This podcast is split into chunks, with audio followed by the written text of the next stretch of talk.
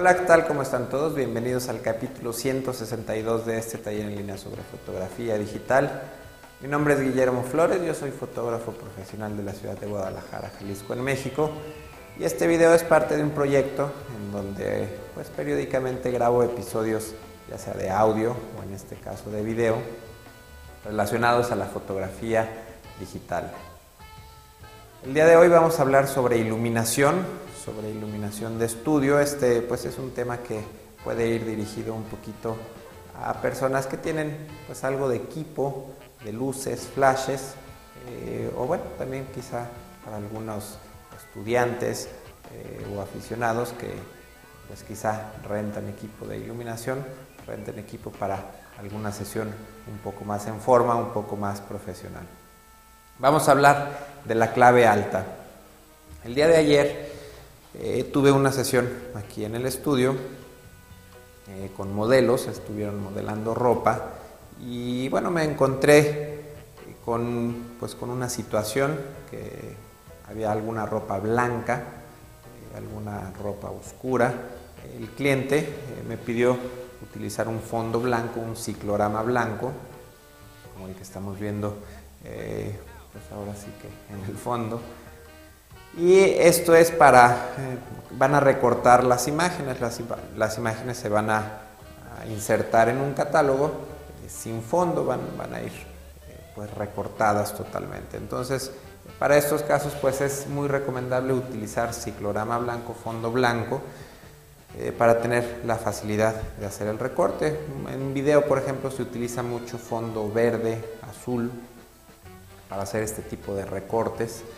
Eh, pero bueno, en fotografía, pues yo prefiero utilizar fondo blanco, es, menos riesgoso, un fondo de color puede contaminar eh, sobre todo la ropa en, las, orillas. Entonces, eh, pues bueno, vamos a hablar sobre el equipo que fue utilizado.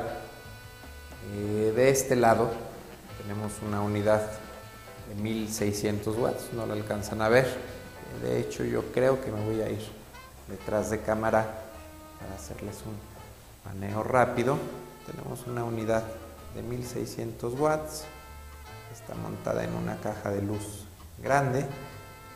Eh, esta unidad está, me parece, ahorita les voy a confirmar, pero la potencia de esta unidad está entre un cuarto y un octavo de potencia.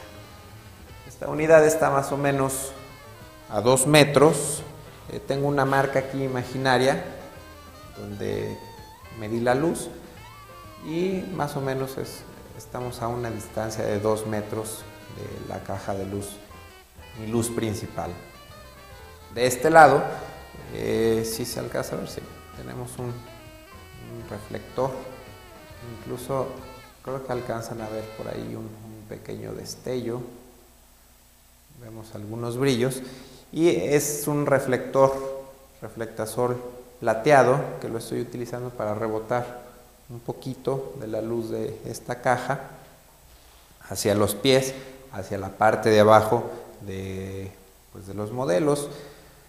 Para estar seguro que estoy rebotando adecuadamente la luz, tengo prendido un foco de modelado y si yo me asomo, si yo me agacho más o menos en donde va a quedar la posición de la cintura para abajo, alcanzo a ver en esta parte el reflejo de la luz de modelado. Entonces, entre más me baje, voy a ver un poquito más en esta zona el reflejo. Y eso me indica que estoy eh, pues rebotando un poquito de luz hacia la parte de la cintura. Del lado de la cara no tengo nada, no estoy eh, reflejando nada, voy a tener un poquito de más contraste en la parte izquierda de la cara de las modelos.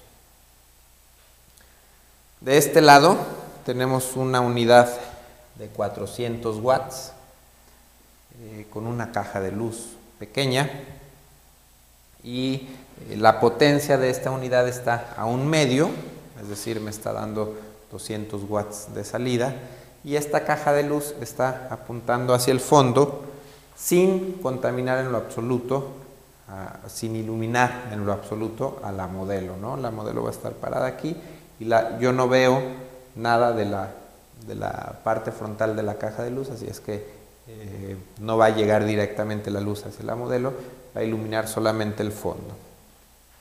Eh, ya habían visto, yo utilizo plástico, es un, plástico eh, pues blanco, brillante, para no maltratar el, fondo de papel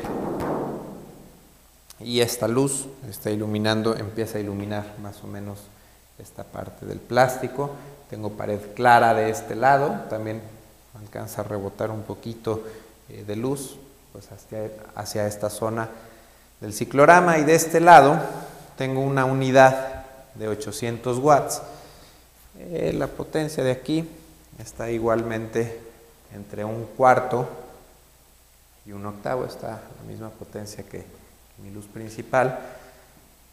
Este octavox lo tengo apuntando exactamente hacia acá, hacia esta zona, o lo tenía, mejor dicho, el día de ayer apuntando hacia esta zona, y de esta manera me alcanza a iluminar indirectamente un poco este lado del ciclorama, me alcanza a iluminar un poco del piso también, para que, para que se aclare, y también me alcanza a rebotar luz hacia la modelo, un pequeño destello eh, alcanza a entrar de luz del lado izquierdo de la modelo para eh, tener pues que sea un poco de más volumen y luz de relleno. Entonces, pues esta es la, posición eh, que quedaron los flashes y les voy a enseñar unas pequeñas muestras de cómo se ve esta luz.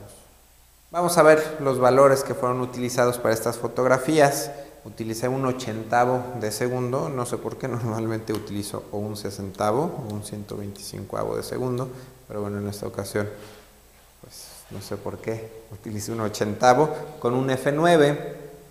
Eh, F9, bueno, ahorita vamos a, ver por qué ese diafragma. Utilicé un ISO 200 eh, para utilizar la prioridad de altas luces. Eh, me acabo de dar cuenta, eh, un lamentable descubrimiento que no funciona como esperaba la prioridad de altas luces con los archivos RAW. yo tenía idea de que sí había un poco de diferencia al tomar fotografías con archivo RAW, pero aparentemente no. Me queda la duda, ya, ya veremos en algún próximo capítulo el resultado, pero bueno, eh, las, fotos fueron tomadas con prioridad de altas luces y por esta razón eh, utilicé un ISO 200.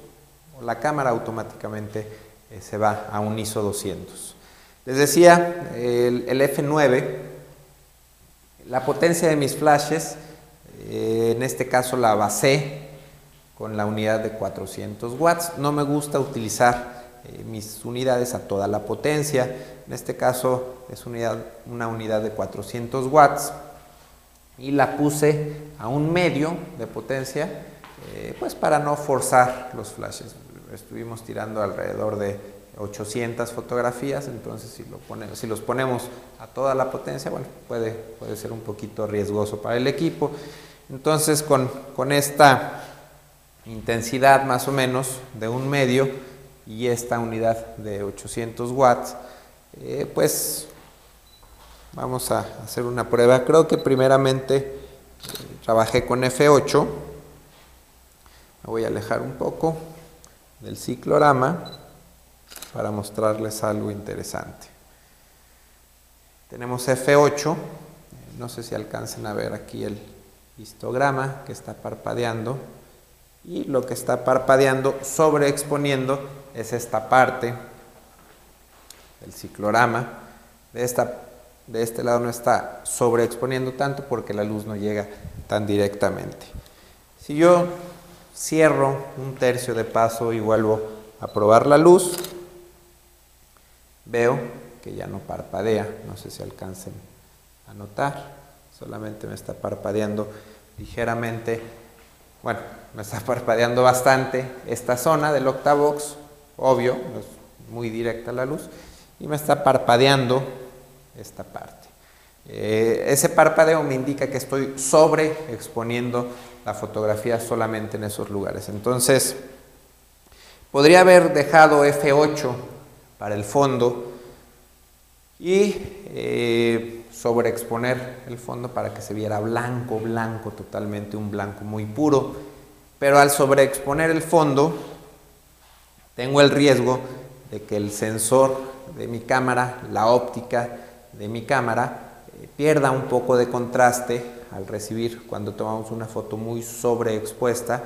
Eh, hay mucho rebote de luz entre el sensor y los lentes, la óptica en sí del lente. Entonces, eh, pues por, por esa razón decidí no sobreexponer tanto. Entonces, con F8 estábamos sobreexponiendo el fondo, con F9 ya no se estaba sobreexponiendo.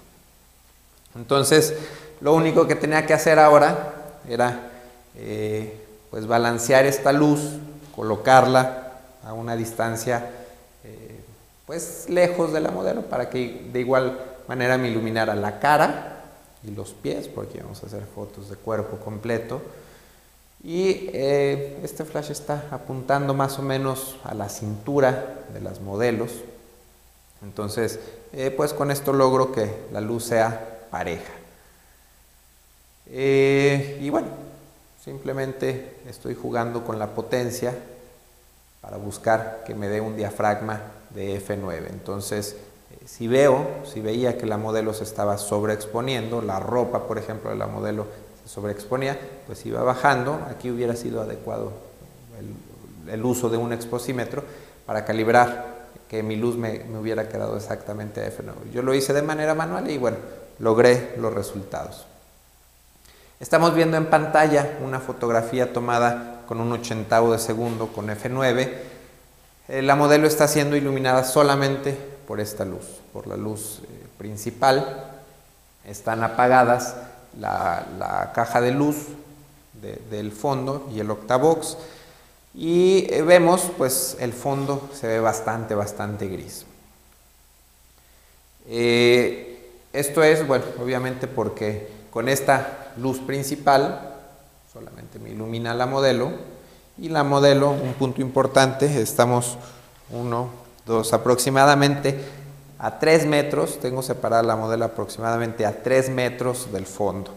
Esta separación, bueno, primeramente hace que, esta luz no ilumine tanto el fondo y eh, para iluminarlo, bueno, utilizo dos unidades y la separación pues me ayuda a tener mucho espacio de trabajo, mucho espacio para, para pues, poder hacer una iluminación eh, más pareja del fondo. Entonces, eh, pues sí les recomiendo eh, tener un espacio amplio para cuando quieran tomar este tipo de fotografías. Si trabajamos, es muy difícil trabajar con una modelo, voy a acercar porque creo que ya no me están viendo muy bien. Este, si tenemos una modelo pegada al fondo, una modelo vestida con ropa clara o quizá un vestido de novia blanco totalmente, es muy fácil que, se pierda con el fondo y es muy difícil separar, eh, dar una luz para, para, iluminar el fondo. Entonces, pues por eso les recomiendo que tengan un lugar amplio para trabajar. Vamos a ver entonces ahora algunas fotografías de los resultados de la sesión de ayer. Estamos viendo aquí en pantalla entonces cómo fue el escenario, ya con la modelo vemos que está parado sobre un acrílico eh, duro, eh, transparente, traslúcido, mejor dicho, para que no se maltrate el, el, plástico, para que no se arrugue. Esta conexión que vemos aquí al centro de la pantalla es mi guía. Esta, más o menos, la modelo está colocada a esta distancia. Esta fue mi guía. El centro del acrílico está colocado a esa distancia. Eh, vemos las luces tal cual como le estaba describiendo y vemos aquí los valores ISO 200, 24 milímetros el lente f9 y un ochentavo de segundo. Eh, vamos a activar aquí, le vamos a dar clic a este triángulo en el histograma para que Lightroom eh, nos muestre las zonas en donde estamos sobreexponiendo la fotografía. En la pantalla de la cámara veíamos que no no nos daba alertas. debido a que seguramente solo era un canal, o bueno, de hecho solamente era un canal el que se estaba sobreexponiendo, por eso la cámara no nos avisa. Aquí en este caso es, un, es con un solo canal que sobreexponga ya nos da esta alerta en rojo. Entonces esta mm, se, prende, se apaga para saber dónde tenemos eh, detalle, dónde estamos perdiendo detalle. Y obviamente, eh, bueno, vamos a revisar una fotografía. Esta, por ejemplo.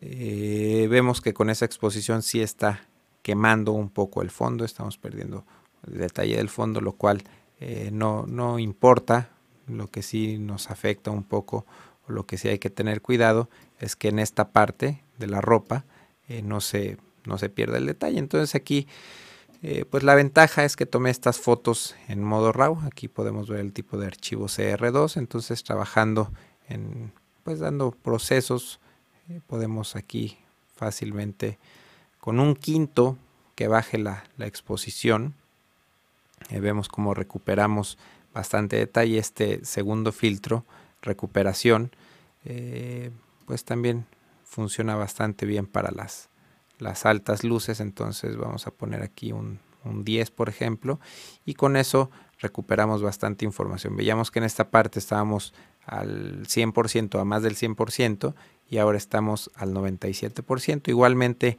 ahora en la ropa, los lugares donde estábamos eh, perdiendo el detalle, que eran más o menos, eh, pues era más o menos en esta parte. Si nos bajamos aquí a donde estábamos, a menos, de hecho ya me pasé, me pasé un poco más, menos 25, un cuarto de exposición. Vemos que ya tenemos aquí información al 95%, 96.5% en el canal azul, 97%. Entonces, bueno, ya tenemos suficiente información. Y bueno, aquí es importante eh, pues analizar la fotografía, recorrer todos los contornos para ver que no se esté perdiendo detalle y facilitar la labor de recorte al diseñador o a la persona que, se vaya a encargar del, del, recorte. Vemos cómo está perfectamente definido. Obviamente, bueno, el cabello siempre es algo difícil de recortar. Tenemos de este lado un poco de sombra Vemos aquí de este lado es un poco de sombra, de este lado tenemos más luz, del lado izquierdo de la modelo tenemos un poco de sombra, pero es una sombra agradable, eh, no me parece que sea una sombra marcada. Y esto, bueno, nos ayuda a darle un poco de textura a la ropa. ¿no? Tenemos, podemos ver perfectamente todo el detalle de las costuras. Incluso aquí tenemos, eh, voy a abrir el panel de acá para poder acercarme un poco más al 200% tenemos este logo, es una pequeña mariposa, se alcanza a distinguir perfectamente. Fíjense, es una mariposa del tamaño de, una uña más o menos y tenemos perfecto detalle y toda la textura de la manta se nota perfectamente, incluso eh, aquí hasta en la parte blanca de los zapatos. Si, yo hubiera puesto el Octavox eh, quemando el fondo, tendría el riesgo de que en estas partes me entrara demasiada luz y bueno, se, quemara eh, esta parte, ¿no? Entonces vamos a ver aquí alguna otra fotografía. Igualmente, pues está quemando ligeramente. Doy menos 20 más 10. O simplemente eh, aplico aquí el previo, el cambio previo y de manera más rápida podemos ver, vamos a ver esta vista al 100% y vemos aquí la luz del octavox vemos el detalle, el contorno de ambos lados, la textura. Todo perfectamente bien definido. Aquí hay unas fotografías con color exactamente eh, la misma eh, iluminación. Eh, entonces pues esta luz me funciona perfectamente para fotos con ropa clara y fotos con ropa oscura. Bueno, para despedirme, nada más les comento, por si no se dieron cuenta, entre el capítulo 161 y el capítulo 162 que publicaré próximamente, está por aquí este aviso especial para Confot 2009. Es una invitación para las personas que vivan en México Distrito Federal o que quieran viajar del 25 al 29 de agosto, me parece. Eh, bueno, aquí pueden ver todos los detalles en la página del podcast. Se meten aviso especial, pueden escuchar eh, la invitación. Aquí hay un, enlace a los foros de discusión y una votación para ver si hacemos un taller o una caminata. En fin, aquí tienen toda la, información. Eh, no dejen de, de, visitarla para, sobre todo los que están interesados. Entonces, este, pues bueno, espero verlos por allá próximamente en la Ciudad de México, Distrito Federal. Pues yo me despido, eh, muchas gracias por verme y nos vemos la próxima. Bye.